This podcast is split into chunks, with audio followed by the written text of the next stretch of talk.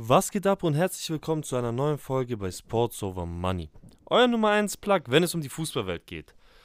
Mit dabei mein Stürmerpartner, meine hängende Spitze, meine Nummer 10. Dennis, was geht ab? Was geht ab? Offensiv Allrounder. nee, Spaß beiseite. Wie geht's dir, Bruder jetzt? Mir geht's blenden, Bruder. Und selber? Boah, mir geht's sehr gut, sehr gut. Bisschen Rückenschmerzen hier von diesem Stuhl langsam bekommen. Wir müssen langsam an unserem Equipment arbeiten. Aber die äh, 45 Minuten ziehen wir für euch selbstverständlich immer durch. Das kriegen wir noch hin. Äh, ich würde sagen, newsmäßig passiert in der Fußballwelt ja immer nicht so allzu viel. Deswegen gehen wir gleich in unseren Spieltag rein, in unseren Champions League Spieltag. Um euch kurz mitzunehmen, wir sprechen über den vergangenen Champions League Spieltag. Wir werden über den, der morgen und übermorgen auf uns zukommt, sprechen.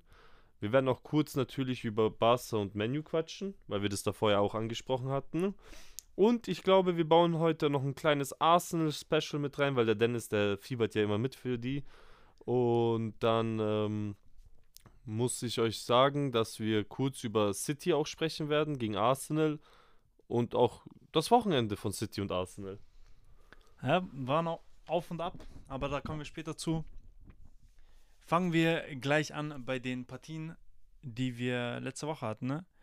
Da würde ich sagen, fangen wir bei dem etwas uninteressanteren Spiel an. Und zwar AC Mailand gegen Tottenham Hotspur.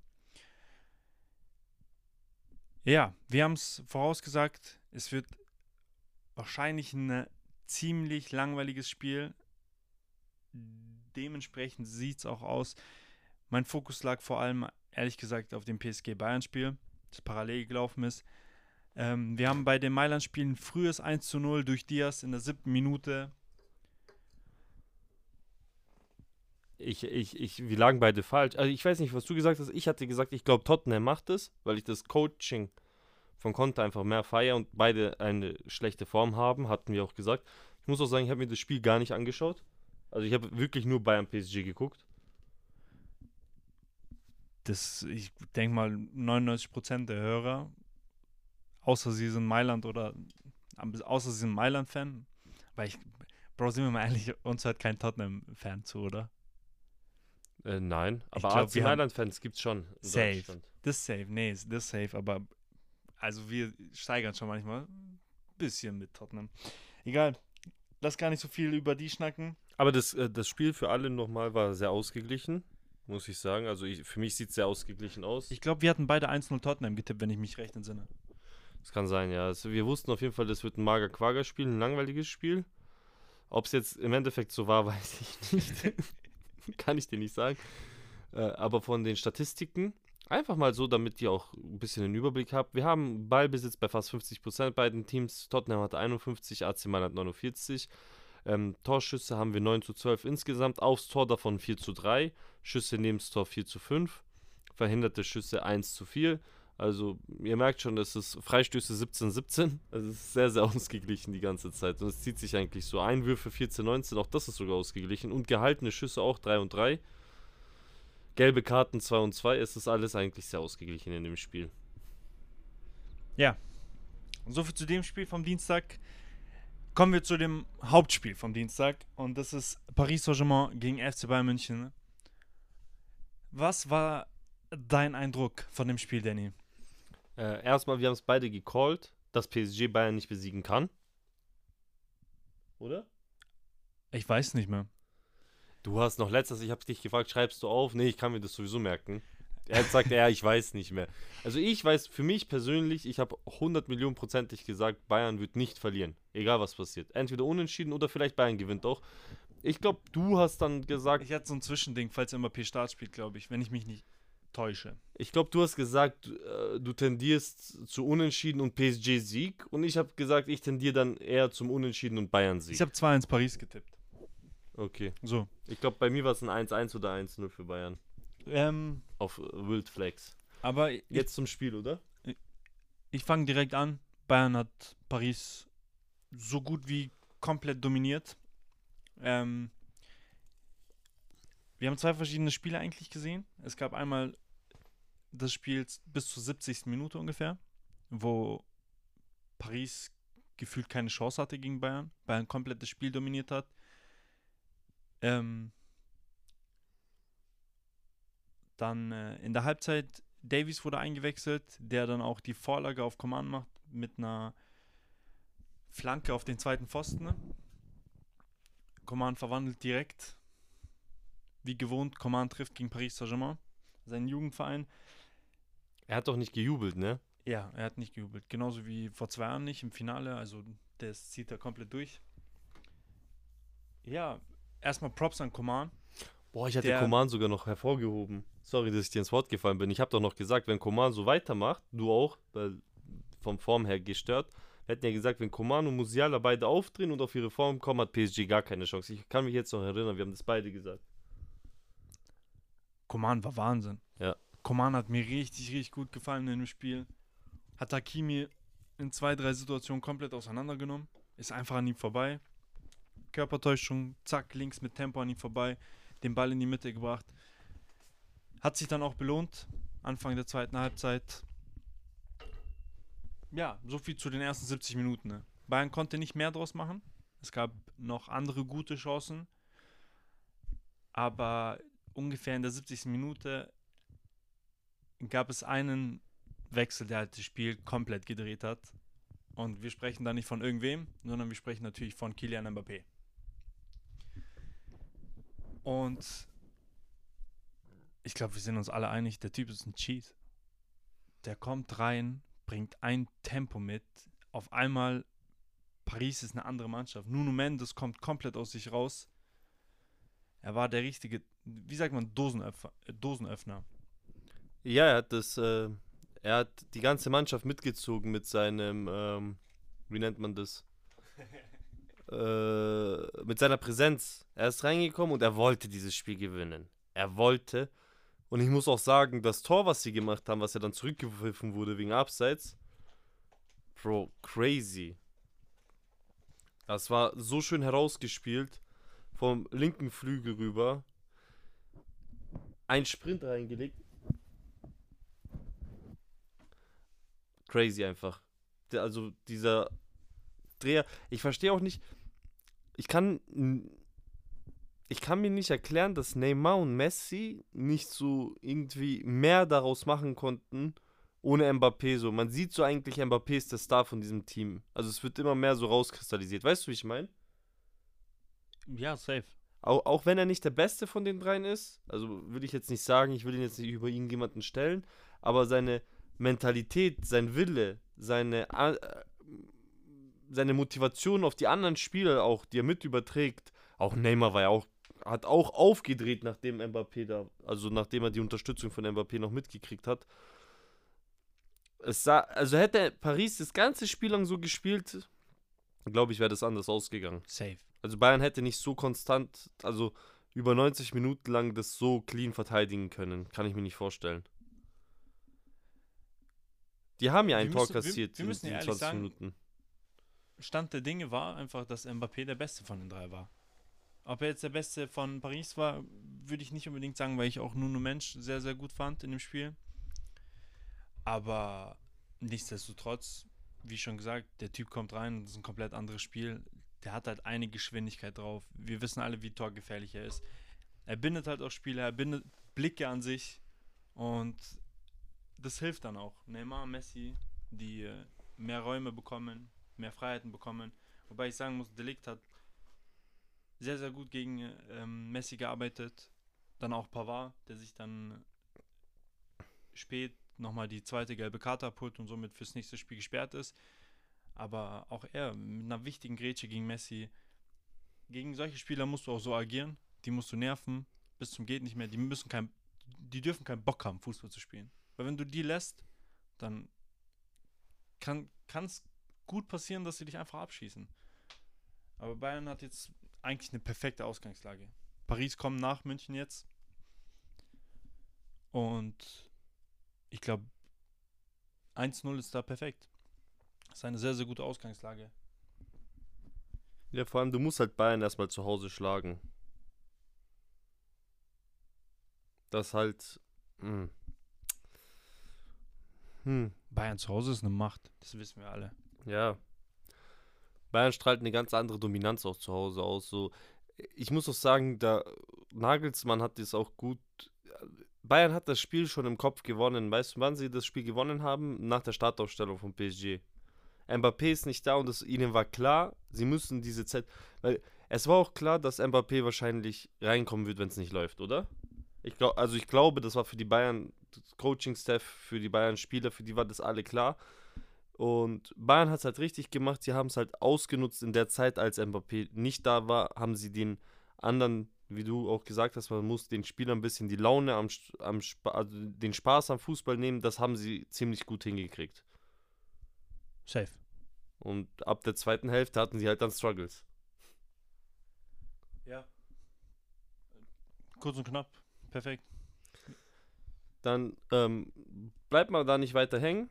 Gehen wir gleich rüber in den nächsten ähm, Tag, in den Mittwoch, wo wir in der Champions League Borussia Dortmund und Chelsea hatten. Da hatte ich übrigens ein 4-0 gecallt. Ich bin mit 2-0 gegangen für Dortmund. Ja, beide für Dortmund. Wir hatten beide recht. Dortmund hat sich da durchgesetzt. Man muss dazu sagen, dass Chelsea trotz allem die gefährlichere Mannschaft war. Aber Ademi hat sich nicht lumpen lassen. Der hat einmal diesen freien Raum vor sich gehabt und dann, ich glaube, Enzo Fernandes als äh, Gegenspieler keine Chance. Der läuft an dem vorbei. Tempo, an Enzo Fernandes vorbei, am Torwart vorbei, ihn reingeschoben. Rückwärtssalto. Ich meine, besser geht's nicht, oder? Nee, auf gar keinen Fall. Also es war sehr, sehr schön. Also 10 von 10 Tor. Das würde ich sagen, war auch vom Spieltag, insgesamt vom Champions League-Spieltag das schönste Tor. Es waren ja jetzt nicht viele Tore gefallen, aber das war auf jeden Fall das Beste davon. Äh, Chelsea war offensiv die deutlich bessere Mannschaft. Hat mich gewundert. Also deutlich gefährlicher. Der deutlich gefährlicher, besser im Abschluss. Viel besser im Abschluss. Ich glaube, Dortmund hat sich das. Also Dortmund hat gezeigt, dass sie in London, glaube ich, sehr, sehr, schwierig, sehr viele Schwierigkeiten haben werden. Das kann ich mir auch gut vorstellen. Weil wenn Chelsea nochmal so aggressiv ist, sie werden nicht nochmal so äh, die Chancen, äh, die Chancenquote so gering lassen. Weißt du, wie ich meine? Weil sie hatten in dem Spiel jetzt acht Schüsse aufs Tor, davon ist keiner reingegangen. Lass in London wieder acht Schüsse aufs Tor haben, aber vielleicht gehen zwei oder drei rein. Und dann hat Dortmund ein Riesenproblem. Ein, ein, Ball ist reingegangen von Thiago Silva, der nicht mit dem Kopf hingeht, sondern ihn ja. einfach mit der Hand reinschlägt. Ja, ja, gut. Er wollte Maradona. Der Bruder hat vergessen, dass wir in 2023 leben und jeder Winkel mit Kameras abgedeckt ist, aber mal. Ein Versuch ist es wert. Aber ja, wie du schon sagst, das war. Die hatten auch gute Chancen, so ist es ja nicht, aber war auch teils unglücklich. Ich habe mich jetzt für Dortmund gefreut. Ich hätte, aber wie schon gesagt, wir haben ja beide damit gerechnet, dass Dortmund gewinnt. Und für mich persönlich, ich dachte, es wird ein deutlicheres Spiel. Ich Vor allem auch, weil Chelsea nicht so stark ist aktuell und Dortmund sehr, sehr stark, meiner Meinung nach. Ich dachte, das wird mindestens ein 2-0. Und auch mit mehr Torschancen von äh, der Dortmunder Seite. Aber ja, man nimmt es, glaube ich, trotz allem mit. 1 0. Ich hätte niemals gedacht, dass äh, Chelsea so positiv in der Offensive ist. Habe ich davor nicht gesehen. Dass sie das Spielermaterial haben, das wissen wir alle, keine Frage, aber es hat halt bis jetzt noch nicht funktioniert, so positiv. Also, man kann nicht sagen, Chelsea hat nicht schlecht gespielt. Ich dachte, Chelsea blamiert sich, haben sie nicht gemacht. Würde ich sagen, gehen wir gleich zum nächsten Spiel auch. Zu dem etwas uninteressanteren. Das ist nicht mal Euroleague eigentlich. Das ist ja doch Euroleague. Das ist so Euroleague-Niveau. Das hat so Euroleague-Vibes, da hast du schon recht. Aber ja, Brügge gegen Benfica Lissabon. Wie erwartet, Benfica Lissabon setzt sich mit 2 zu 0 durch. Brügge kann diesen Lauf, den sie in der Gruppenphase hatten, nicht bestätigen. Die sind dieses Jahr nicht in der Form, in der sie sein sollten. Klar, sie hatten diese wahnsinnig starke Gruppenphase, aber bei denen läuft es auch in der Liga nicht. sind da aktuell, glaube ich, nur vierter Platz. Und dann ziehst du halt den kürzeren gegen einen Benfica, was wirklich starken Eindruck macht. Auch in der Gruppenphase mega gut war. Man muss ja auch dazu sagen, Benfica war ja Erster in der Gruppe mit Paris Saint-Germain. Die sind in der portugiesischen Liga erster Platz. Kann sich sehen lassen. Ich wusste gar nicht, also nicht, ich wusste nicht, ich wusste schon, aber Jean Mario, der kommt mir schon vor, als wäre der 100 Jahre alt gefühlt, so für mich. Ich weiß nicht warum, der ist so ein, der ist so ein Zeitglitch für mich, so. Ich habe das Gefühl, ich kenne den schon immer, seit ich lebe. Ich habe gerade nachgeschaut, er ist einfach nur 30 Jahre alt. Weißt du, was das Krasse bei dem ist? Der ist erst 2016 zu Inter gewechselt. Ja, und das kommt mir so vor, als würde er, äh, als hätte er, wo er zu Inter gekommen ist, schon zehn Jahre bei Inter verbracht. Weißt du, wie ich meine? Ja. Er hat mir immer diese, so dieses Gefühl gegeben, keine Ahnung. Dass er schon ewig lang dabei ist, gell? Mhm. Ah, underrated Spieler. Konnte, glaube ich, hatte viel Potenzial immer wieder. Ich glaube, so, wo es immer drauf ankam, war das einfach nicht äh, zu Ausschütz. Äh, wie nennt man das? Äh, Ausschöpfung. Also er hat es nie ausgeschöpft zu Ende. Sagt man das so? Ja, ja, das passt. ich würde da gar nicht viel rumquatschen, weil es gab an dem Tag eigentlich ein äh, noch viel interessanteres Spiel als die beiden. Okay. Ich muss sagen, ich habe auch mehr dieses Spiel geschaut. Gut, Brügge und Benfica habe ich mir noch Highlights reingezogen, aber mehr auch nicht. Jetzt kommen wir zum Desaster der Woche. Und zwar zu dem Topspiel Arsenal gegen Manchester City, das Topspiel der Premier League. Der erste gegen den Zweitplatzierten. Und das war ein Wiederholungsspiel, ne? Genau, das war ein Wiederholungsspiel. Das war. Das Spiel war eigentlich angesetzt zu. Ich glaube, Mitte Oktober müsste das gewesen sein, aber dann ist ja die Queen verstorben und das Spiel wurde verschoben. Aber das wäre Arsenal besser bekommen. Die Form war einfach besser zu der Zeit. Ja, Arsenal, die drei Spiele davor ohne Sieg, ähm, aber ich hatte Hoffnung. Ich sag dir ehrlich, ich hatte Hoffnung. Ich dachte, okay, das ist eine andere Mentalität. In dieses Spiel gehst du anders rein. Das hat, da nimmst du einfach eine andere Motivation mit. Schlussendlich wurde ich enttäuscht. Ähm, wir haben noch eine teilweise ausgeglichene erste Halbzeit, die 1 zu 1 zu Ende geht aber auch das erste Tor von De Bruyne schon.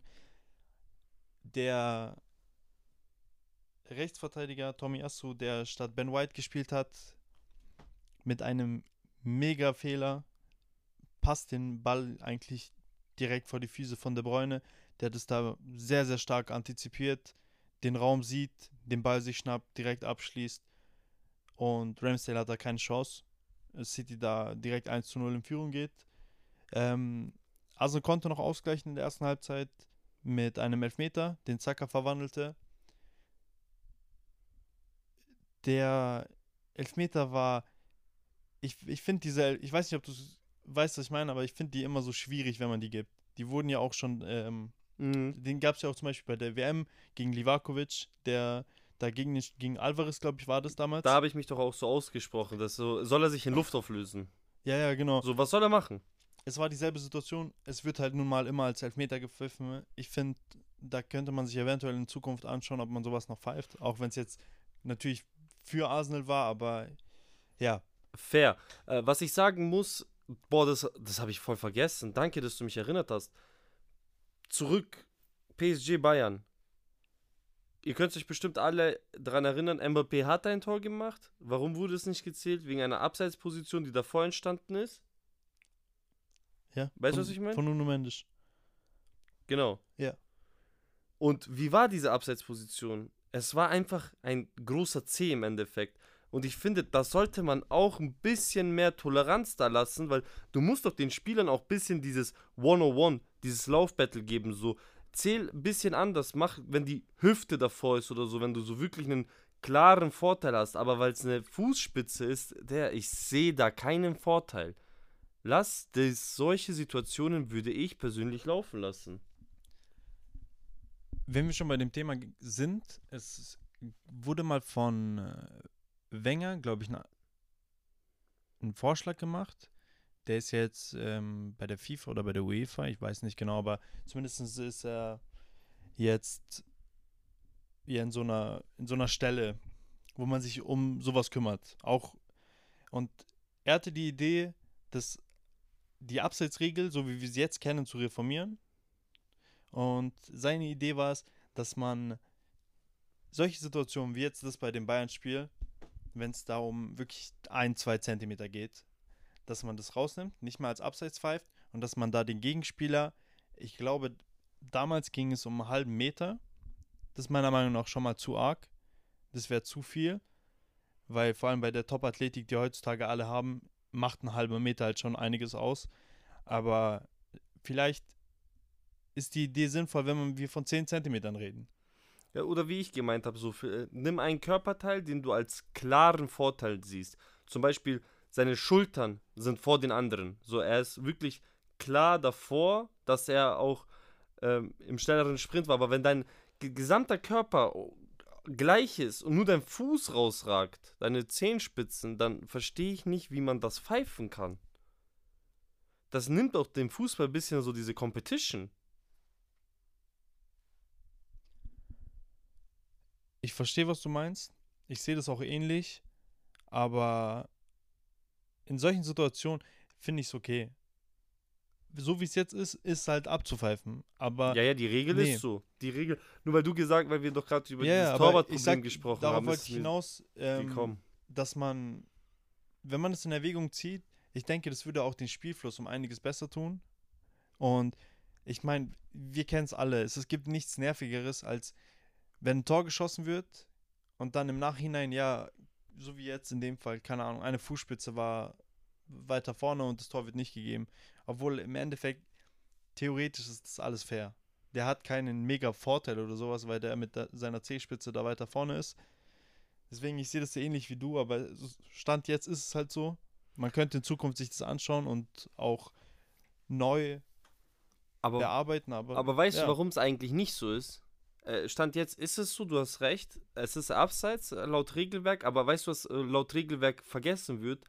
Wo dieses Regelwerk entstanden ist, gab es kein VAR. Es gab keine Linientechniken, keine Filme, keine solche Sachen, keine äh, Zentimeter genau alles analysiert und jeder Fußnagel, der nur zu lang ist, wird, äh, Entschuldigung, wird als Abseits gepfiffen. Früher hätte es der Linienrichter sehen müssen und sowas sieht ein Linienrichter oft nicht. Weißt du, ich finde, die Regel ist so, wie sie ist. Und wenn der VAR die Linie zieht und einer drüber ist, dann ist es halb so wild, ehrlich gesagt. Also, natürlich würde es dem Spiel besser tun, wenn man, wie ich schon gesagt habe, diese 10 cm oder sowas rausnimmt. Also, dass man die nicht dann wertet. Aber dann hast du zum Beispiel einen Fall wie Arsenal gegen Brentford vor zwei Wochen. Das Spiel äh, war 1 zu 1. Arsenal macht ein Tor. VAR zieht die Linie, aber die haben einfach keine Geometrie in der Schule gehabt. Die Linie wurde komplett falsch gezogen. Das Tor wurde nicht gegeben, weil VAR die Linie falsch gezogen hat. Und sowas ist halt, was mich viel mehr aufregt, weil das ist spielentscheidend gewesen. Wenn das Spiel 2-1 ausgegangen wäre, hätte Arsenal drei Punkte mitgenommen statt einen Punkt. Und jetzt zum Beispiel im Meisterrennen wäre das das macht viel aus. Zwei Punkte ist nicht wenig. Und solche spielentscheidenden Entscheidungen sind viel, viel schlimmer, meiner Meinung nach. Ich das ist ja auch spielentscheidend gewesen, diese Entscheidung. Es, hätte, ja, es stand ja unentschieden. Es ist ja nicht Regel, also es ist ja trotz allem regelkonform. Ja, ich meine, ja, ja, es, ich es weiß, macht Sinn, wenn wir die Regel ändern. Ich finde es genauso gut wie du, weil du den Spielfluss dadurch deutlich besser hältst. Es ist auch mehr eine Competition. Es ist auch so, so also ich als Verteidiger würde mir halt auch denken, so er hat mich überlaufen. Ich bin, ich habe einfach versagt und ich würde nicht sagen, hey, äh, da waren 10 im Vor Vordergrund und so, nur deswegen war er besser, sonst wäre ich besser gewesen. Er hat ihn geschlagen, rein fußballerisch, in dem Moment. Nicht, weil sein C darüber war, sondern weil er einfach den besseren Antritt hatte, den schöneren Laufweg gewählt hat und auch diese Ballkontrolle und alles. Ja. Und das finde ich, muss man auch Wir müssen die Regeln neu machen. Wir müssen ja. mit FIFA reden. Ich rufe an. Ich schreibe, ich schicke DM. Ding spricht ja auch noch Deutsch. Wenger. Ja, ja. Wenger spricht sieben Sprachen. Ja, ja, Deutsch spricht, also Deutsch ist eine davon. Spricht auch Japanisch, glaube ich. Und Fran Französisch, ne? Ja, als Franzose ist das wahrscheinlich. ich wollte so tun.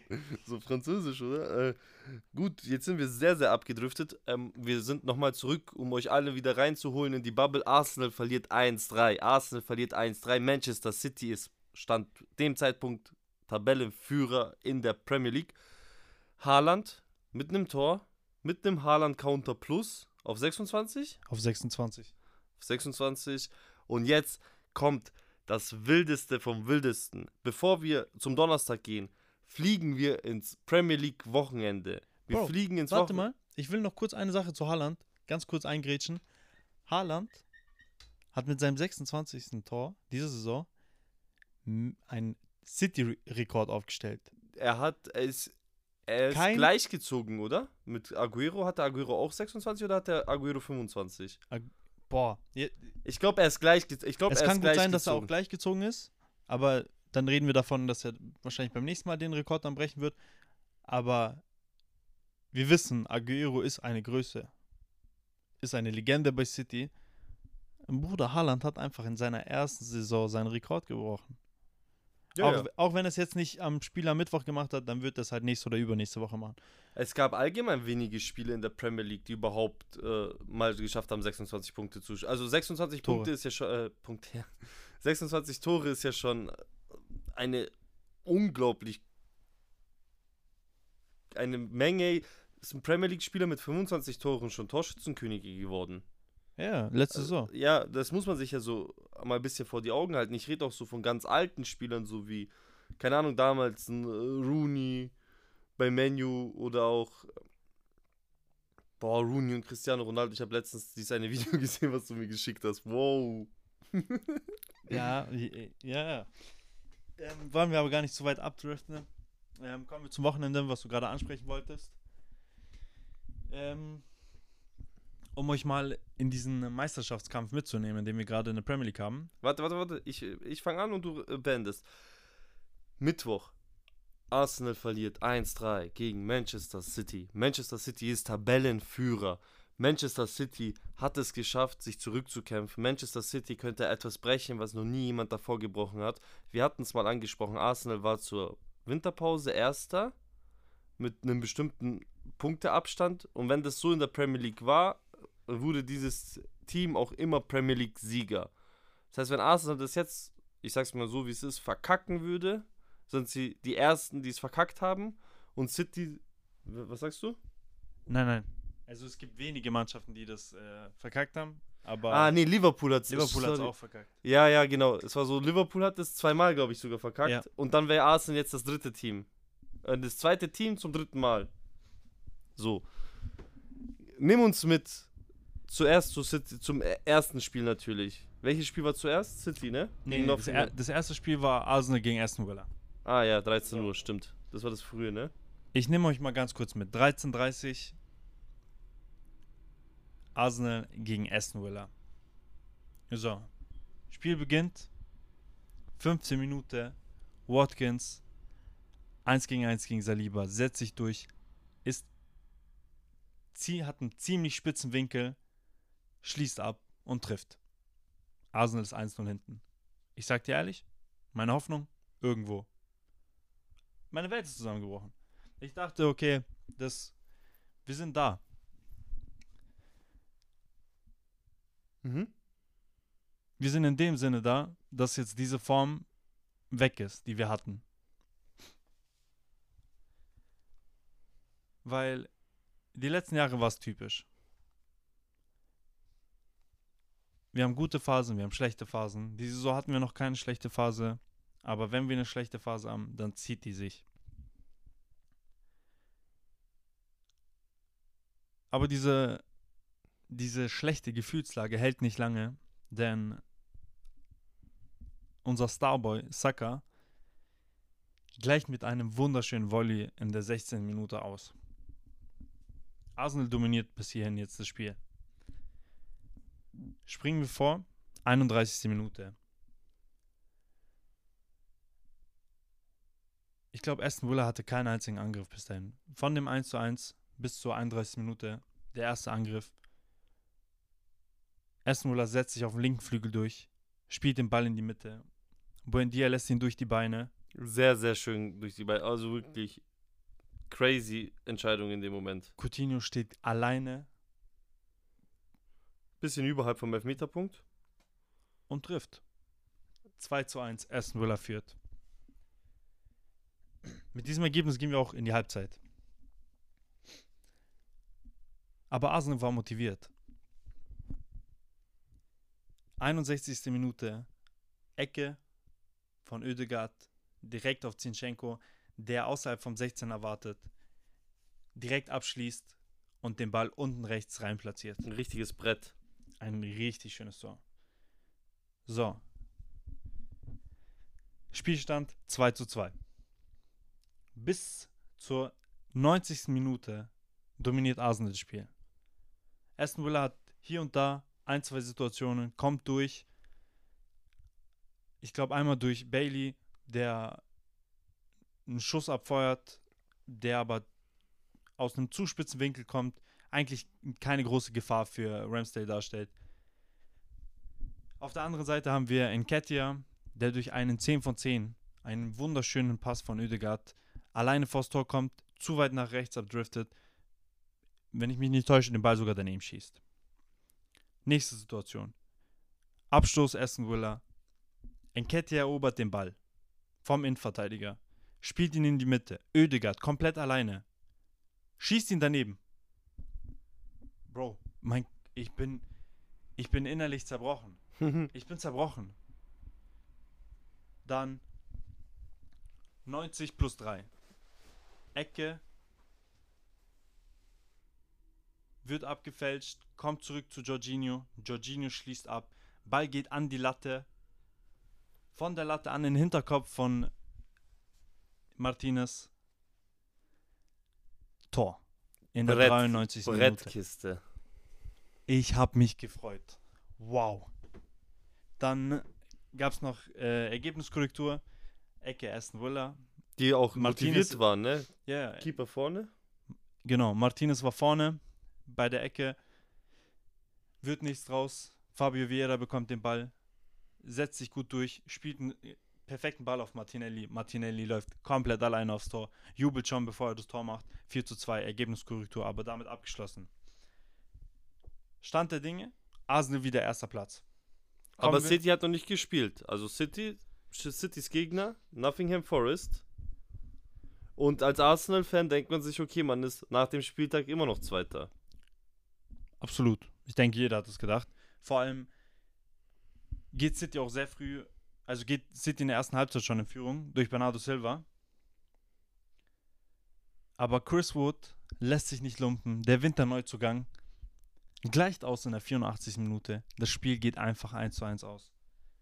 Und damit haben wir folgende Tabellensituation. Arsenal mit 23 Spielen, 54 Punkten, wieder auf Platz 1. City mit 24 Spielen, also einem Spiel mehr und 52 Punkten auf Platz 2. Manchester United, die aktuell mit Rashford einen der wahrscheinlich besten Spieler auf der Welt haben, mit 24 Spielen, 49 Punkten, also die darf man auch noch nicht abschreiben. Auf Platz 4 Tottenham, 42 Punkte, Newcastle 41 Punkte auf Platz 5. So. Ich sag dir ganz offen und ehrlich, ich, ich werde es nicht weiter mitmachen. Also es geht nicht. Das ist für mich so hart. Mein, ey, Bro, meine Gefühlslage geht hoch, runter, hoch, runter, hoch, runter. Ich hätte, ich wäre fast zusammengebrochen bei dem Arsenal-Spiel. Dann gewinnen wir das. Ich habe mich mega gefreut. Und dann sehe ich, dass City 1-1 spielt. Wow, was für ein Spieltag. Und was habe ich dir geschrieben?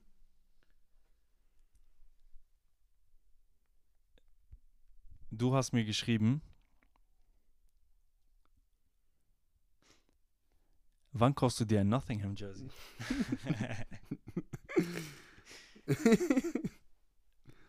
ja. So viel zu äh, meinem Samstag. Dann würde ich sagen, gehen wir in der Timeline kurz nochmal zurück. Wir hatten über Barca und Menu gesprochen und da wollen wir natürlich auch bleiben. Yes, sir. Äh, wir haben ein. Ja, was haben wir für ein Spiel gesehen? Ein ziemlich. Äh, puh, ja. Ausgeglichenes Spiel. Barca war äh, sehr, sehr motiviert am Anfang, sehr hungrig ins Spiel gestartet. Da hatten Lewandowski auch gleich in Szene gebracht. Einmal Marcos Alonso auch probiert, mit einem direkten Freistoß aufs Tor zu kommen.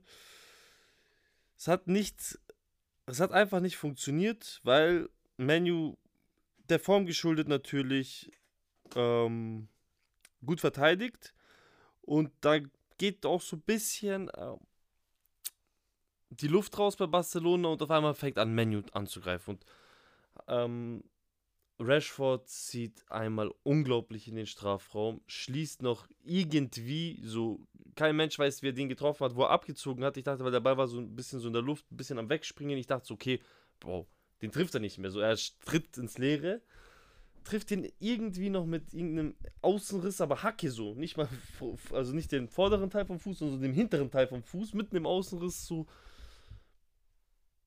Ter Stegen muss parieren. Also er muss zum Ball sogar hin so gefährlich kam der Richtung Kiste. Ich weiß jetzt nicht, ob er auch ins Tor gegangen wäre, aber er muss ja zu sicherheitshalber, es sah halt wirklich so aus, als würde er ähm, ins Tor fallen. Jetzt muss ich nur schnell schauen von der Minute her.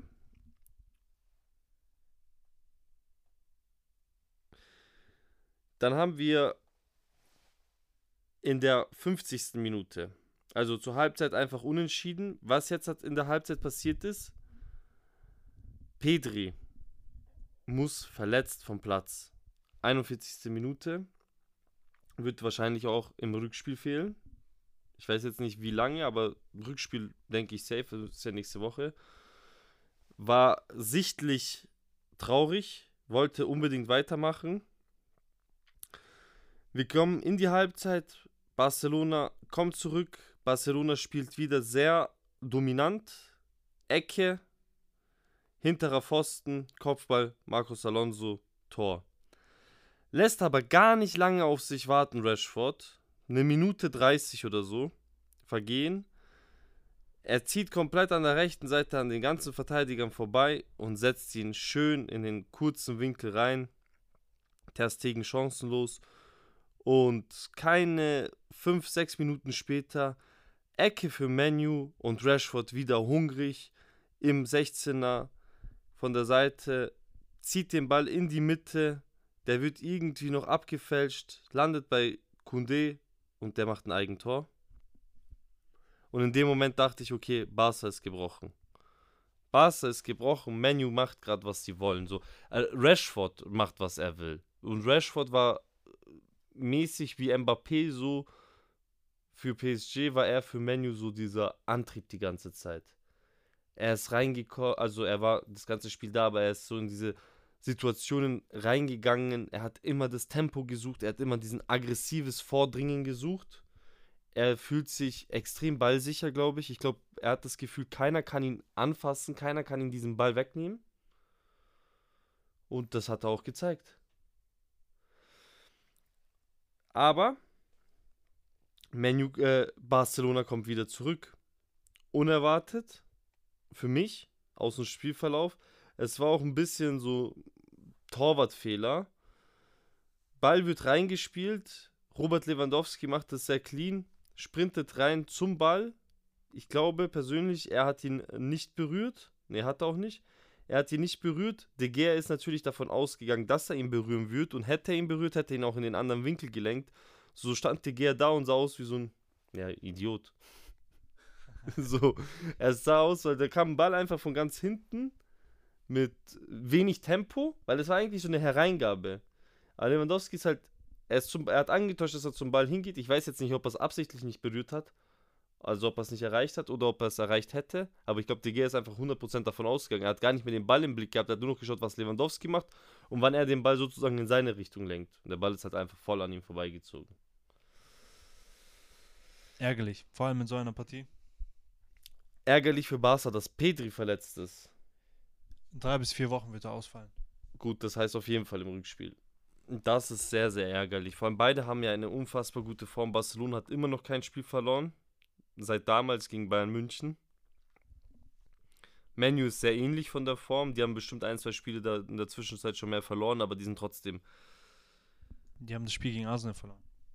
Ja, das war vor vier, fünf Spieltagen, ne? Genau. Mhm. Das war auch ein wichtiger Sieg für Arsenal. Bro, wir sind sehr, sehr lange am Quatschen aktuell. Deswegen würde ich sagen, wir machen einfach auf schnelle Welle, nicht wie letzte Woche, so analytisch, einfach nur auf schnelle Welle, Bauchgefühl. Ich gebe dir kurz Shots, feiert raus. Ich sag dir die Teams, du sagst mir den Sieger von den nächsten Premier League ähm, Spielen. Dann gehen wir auf jeden Fall noch zu unserem Hauptthema, unserem Stürmerduos und zu unserem Spiel rüber. Deswegen Eintracht Frankfurt gegen SSC Neapel. Napoli. Liverpool gegen Real Madrid. Liverpool zu Hause. So wie ich vorlese. 1-1. Inter Mailand gegen FC Porto. 1-0. Inter Mailand. Red Bull Leipzig gegen Manchester City. Das wird ein 2 zu 2. Stark. Ich gebe jetzt auch nochmal schnell raus. Ähm, Eintracht Neapel 1-1. Liverpool Real Madrid 0-2. Inter Porto 2-0. Und Leipzig City 2-2. Da schließe ich mich dir komplett an. Du glaubst, äh, Frankfurt gegen Napoli spielt unentschieden? In Frankfurt, ja, in Neapel ist andere Musik. Ich sage auch gar nicht, dass Neapel das schlechtere Team ist. Oder das, ah, ich ich glaube, Frankfurt macht diesen Vibe, diesen Vibe-Catcher. Sie sind zu Hause, sie spielen in Europa, sie zeigen, was sie können und sie sind gut aus. Sie sind, sie, du weißt selber, jeder kann jeden besiegen. Safe. So. Und ich glaube, so ein Unentschieden. Wird auf jeden Fall ein sehr, sehr interessantes Spiel. Ich freue mich drauf. Ich glaube, der, der Gameplan von Neapel ist auch gar nicht zu gewinnen, sondern der Gameplan von Neapel ist auf jeden Fall nicht zu verlieren. Das werden sie safe nicht. Da Nee, bin ich mir glaub- eigentlich ziemlich sicher. Das glaube ich auch nicht, aber ich glaube auch, dass das deren Gameplan ist. Weißt du, wie ich meine? Ja, ja. Ja, soviel zu unserem Quickfire. Kommen wir zu unserem Hauptthema. Und zwar haben wir schon in der letzten Folge angekündigt, unsere Top 5 Stürmerduos. Machen wir wie letzte Woche von 5 nach unten, abwechselnd einfach, oder? Okay. Ich fange mit meinem fünften Platz an und da bin ich historisch gegangen. Und zwar Gerd Müller und Uli Hoeneß von Bayern München. Habe ich damals verfolgt, war gut. Ich habe gar keine Historie reingepackt. Ich wollte das sehen, ich wollte das spüren und ich habe es auch so gemacht. Fühle ich, aber ich fand, die zwei musste ich mitnehmen. Die sind mein Platz 5. Mein Platz 5, da hätte man bessere Duos mit reinnehmen wollen, aber ich wollte mich sehr auf wirklich Stürmer konzentrieren, sprich Neuner, wirklich Neuner. Und deswegen habe ich Ibrahimovic und Cavani reingepackt. Sehr interessanter Pick. Finde ich gut. Ich glaube, zu dieser einen PSG-Season, wo sie da beide wirklich, ähm, natürlich nicht Prime, aber ihre äh, Prime-Season gemeinsam, nenne ich die jetzt mal. Bro. Ich glaube, die hatten sich schon, die haben sich schon schwer überlegt, die Gegner, wie wollen wir das verteidigen. Weil beide sind auch so groß und kräftig noch dazu. Müsste 14, 15 gewesen sein, denke ich, oder? Ja, das ist einfach, um den Dreh. ich glaube, dieses Duo war einfach ein reines Mismatch in Frankreich, vor allem in der Ligue A. Absolut. Ähm, soll ich mit meinem vierten Platz weitermachen? Let's go. Äh, Shevchenko und Crespo. Uh, Oh. Sehr, sehr stark. Shevchenko ist für mich einer der inspirierendsten äh, Spieler von meinen äh, von meinem persönlichen fußballerischen Laufbahn. Deswegen, ich muss den reinnehmen mit Crespo. Diese Kombination, die hat gefruchtet. Das war auch so ein Mismatch. Hat leider nicht lange gehalten, weil Crespo war ja nur ausgeliehen. Ja. An AC Mailand war nur eine Season, aber die hat, die hat, die hat Spaß gemacht. Die war knackig. Sehr, sehr geiler Pick. Ich bleibe in derselben Liga für meinen Pick, Mhm. aber in einem anderen Jahr und zwar 2009 Samuel Eto'o und Diego Milito. Hatte ich auch kurz auf dem Schirm, ob ich die mit reinnehmen muss. Soll. Kann. Verdient, ja. Das haben so viele verdient. Ich glaube, da spielt auch immer ein bisschen persönlicher. Ich muss mich kurz korrigieren, 09, 010. Okay. So. Da spielt auch immer, glaube ich, ein bisschen persönlicher, ähm, persönliche Bindung in solche Themen rein, oder? Ja, ich, ich finde die Story dahinter geil. Samuel Eto'o, der nicht diesen typischen Stürmer gemacht hat, weil auf dem Papier war er linker Flügel. Ja. Aber Wir wissen in dem alle, System, da hat er nicht lange ge gewartet. in dem System war er halt eher linker Stürmer. Also das war auch so aufgebaut. Ähm, Samuel Eto'o, der auch zu der Season oder allgemein Mourinho war sein Trainer, ähm, damals gesagt hat, der Einzige, der mich auf dem Papier auf diese Position bringt, ist Mourinho.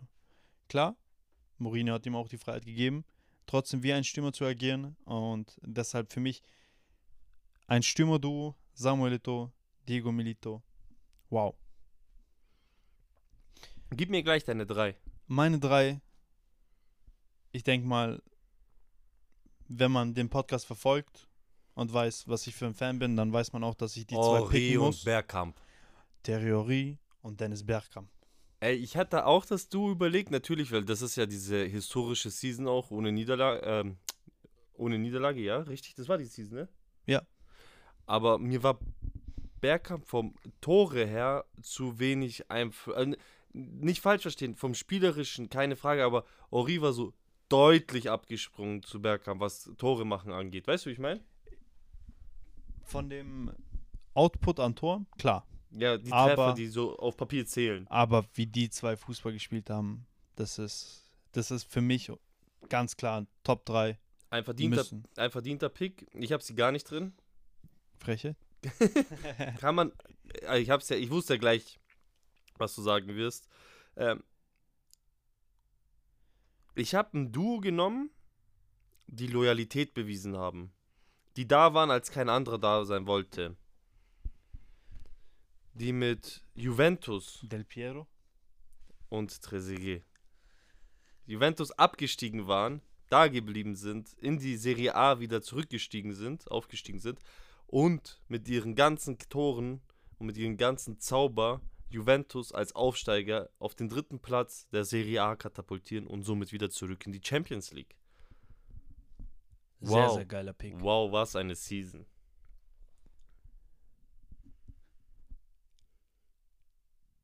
Interessanter Pick.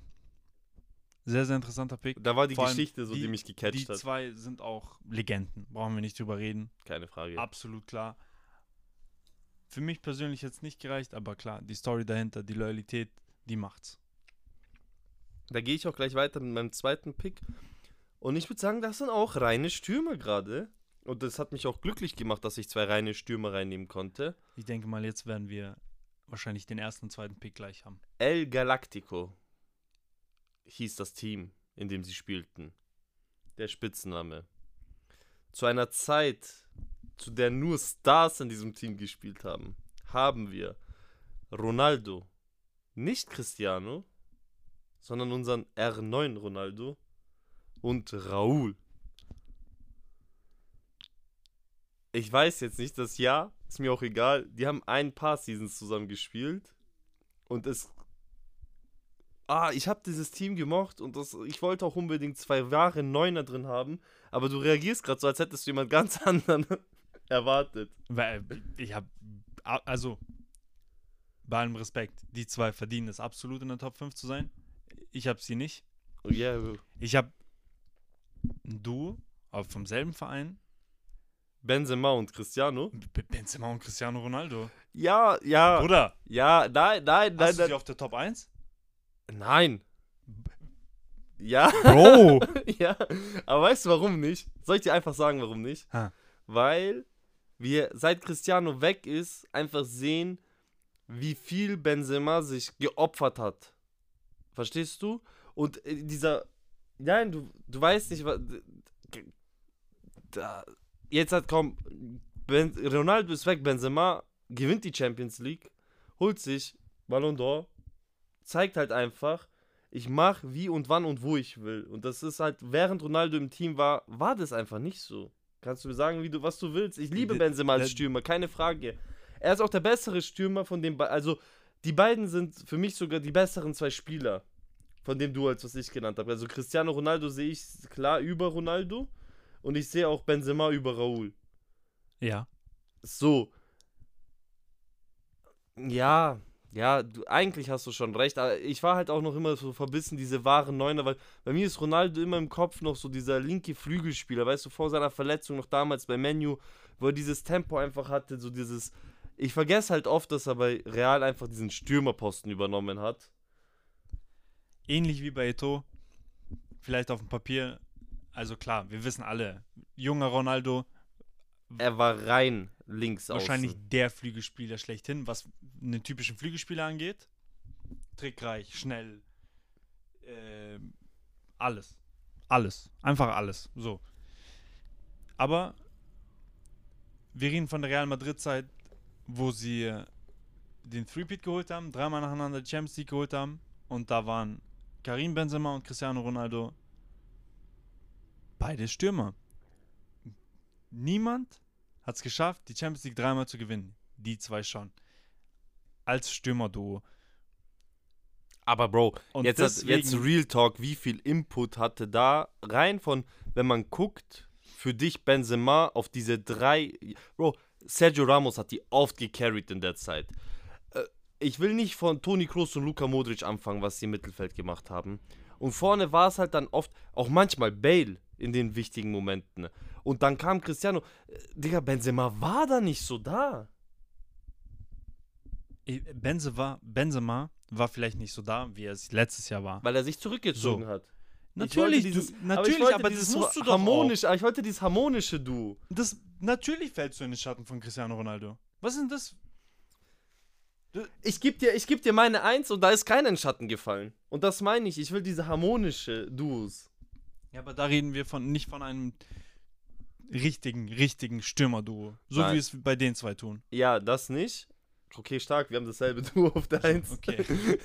Weil wenn das auch anders gewesen wäre, so, Das ist aber, das, das war unbeschreiblich. Also diese Nummer 1 ist unbeschreiblich. Das von Benzema und Ronaldo.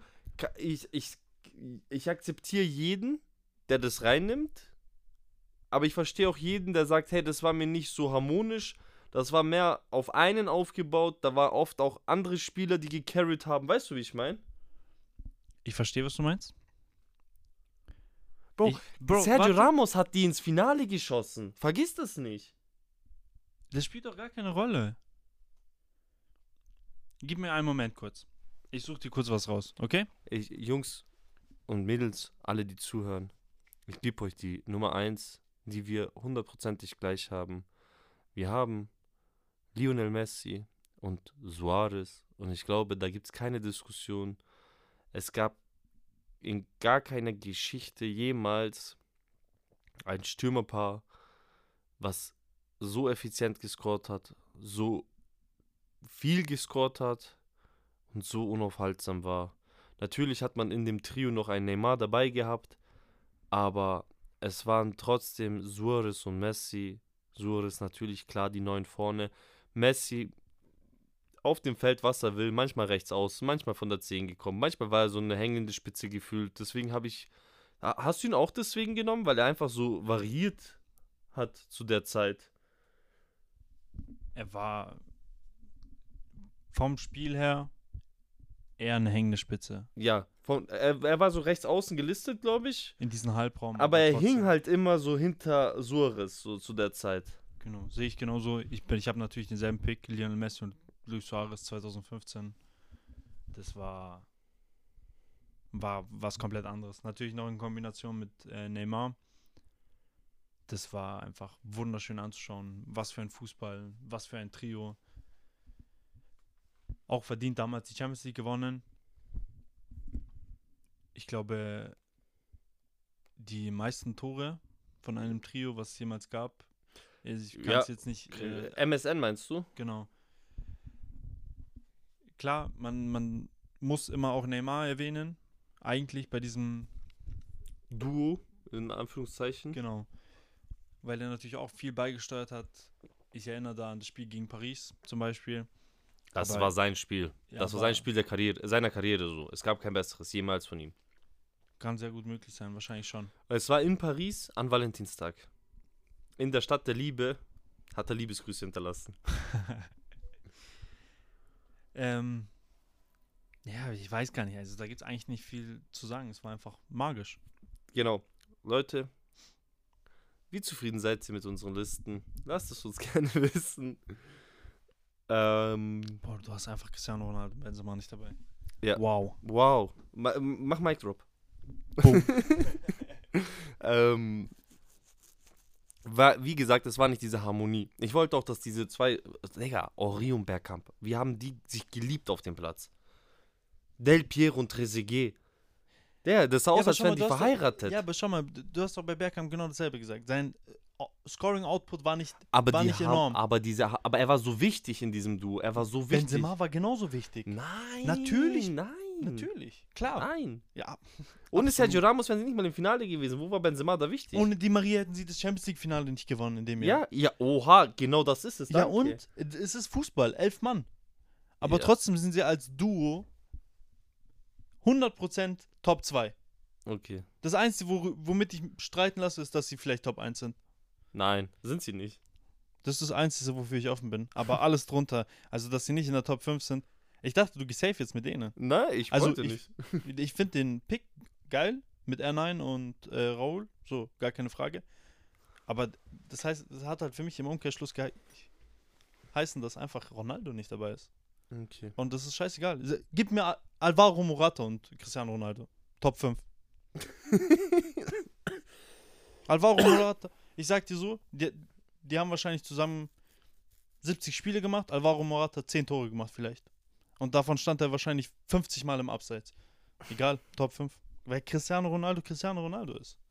Und Benzema hat perfekt neben ihm funktioniert. Dieses System hat perfekt funktioniert. Natürlich, es ging vor allem darum, Cristiano Ronaldo ins Licht zu stellen. Aber klar, es ist Cristiano Ronaldo. Wir haben in der nächsten Woche wieder Champions League. Wieder eine kürzere Woche, was unseren Podcast angeht. Deswegen würde ich sagen, machen wir einfach weiter mit unseren Duos. Und ich schließe jetzt einfach, äh, ich äh, lege fest, wir warten, wir sind bei der Verteidigung gestartet, waren im Sturm und ich würde sagen, wir gehen jetzt nochmal zurück in die Verteidigung und machen links außen und rechts außen. Diese Zangen. Außenverteidiger. Außenverteidiger Duos. Ihr könnt es wie immer. Wir sind leider von der Zeit her gerade sehr knapp, deswegen ihr könnt uns das trotzdem immer gerne reinschreiben. Wenn ihr da seht, wir werden da auf jeden Fall eine Umfrage starten. Aber würden jetzt trotzdem zum Spiel rüber switchen. Ich habe ein Spiel vorbereitet, Dennis. Let's go. Ich brauche eigentlich einen Stift und einen Zettel. Das habe ich hier auch. Einen Moment bitte. Um äh, was für ein Spiel handelt es sich diesmal? Ist es ein Quiz oder? Nein, äh, es ist ein Spiel, das ich vorbereitet habe, aber in dem du die Fragen stellst. Ich mach's nett. Ich gebe dir 20 Fragen, die du stellen darfst, um den Spieler herauszufinden. Okay. Du hast 18 Fragen, die ich nur mit Ja und Nein beantworte, und du hast zwei Fragen, die du mir stellen kannst, die du vielleicht klug wählen solltest, die ich dir mit einer bisschen besseren Antwort beantworten soll. Keine Ahnung, wie ich es jetzt nennen Okay, soll. let's go, ich verstehe. Okay? Bin ich ein aktiver Spieler? Nein. Habe ich in den Top 5 Ligen gespielt? Ja. Habe ich in der Premier League gespielt? Ja. Habe ich in einem von den Top 6 Clubs gespielt? Ich weiß nicht, was deine Top 6 Clubs sind, aber ja. aber Manchester United, Liverpool, Arsenal, so. Ja, okay, wir gehen in dieselbe Richtung, ja. Okay. Ähm, habe ich bei einem Manchester Club gespielt? Nein. Habe ich bei einem London Club gespielt? Ja, was nicht schwer ist. Bin ich Stürmer? Ja. Chelsea? Nein. Arsenal? Ja. Bin ich Engländer? Nein. Bin ich Franzose? Nein. Oh, sorry, ich habe eine Frage falsch beantwortet. Du hast bei einem Manchester Club gespielt. Ich war zu sehr mit meiner Strichliste komplett. Ich bin Holländer. Ja. Ich bin von Percy. ja.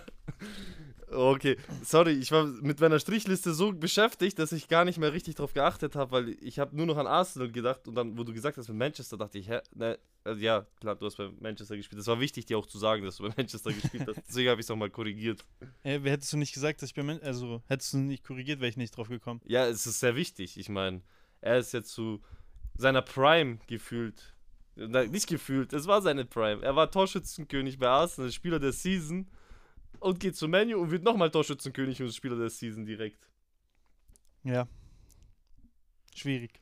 Äh, du hast, okay, du hast acht Fragen gebraucht. Und leider weiß ich jetzt nicht, ich habe echt diesen Fehler gemacht. Scheiße, ich hätte mich mehr konzentrieren sollen. Ich war sehr beschäftigt mit dieser Liste. Hätte ich mich mehr. Weil ich weiß auch nicht, hätte ich bei Manchester ja gesagt, wie viel du auf Manchester rumgehackt hättest.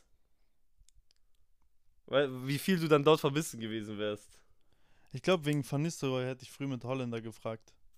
Aber ob du dann nochmal auf diese London-Clubs zurückgekommen wärst und.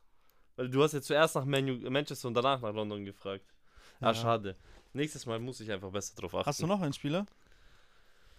Äh, Ich kann halt einen jetzt halt mir überlegen. Ich habe jetzt keinen vorbereitet, aber ich überlege mir jetzt einfach einen. Das Ne? macht Spaß. Ich hab Bock auf noch einen. Okay, komm. Ich habe einen. Bin ich ein aktiver Spieler? Nein. Ich bin immer in der Vergangenheit unterwegs, fällt mir gerade Habe auf. ich in den Top 5 Ligen gespielt? Ja. In der La Liga? Nein. In der Serie A? Nein. In der Premier League? Nein. Bundesliga? Ja.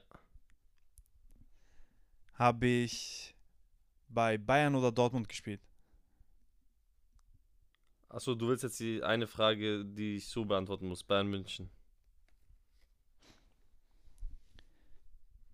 Bin ich Offensivspieler? Nein.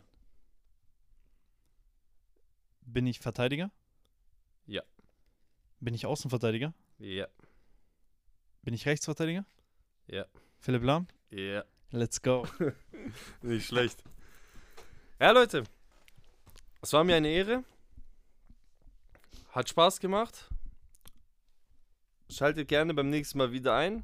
Dann kommen wir zu den berühmten letzten Worten von meinem Stürmer-Duo-Partner. Nächstes Mal Außenverteidigerpartner. Haut's rein, Leute.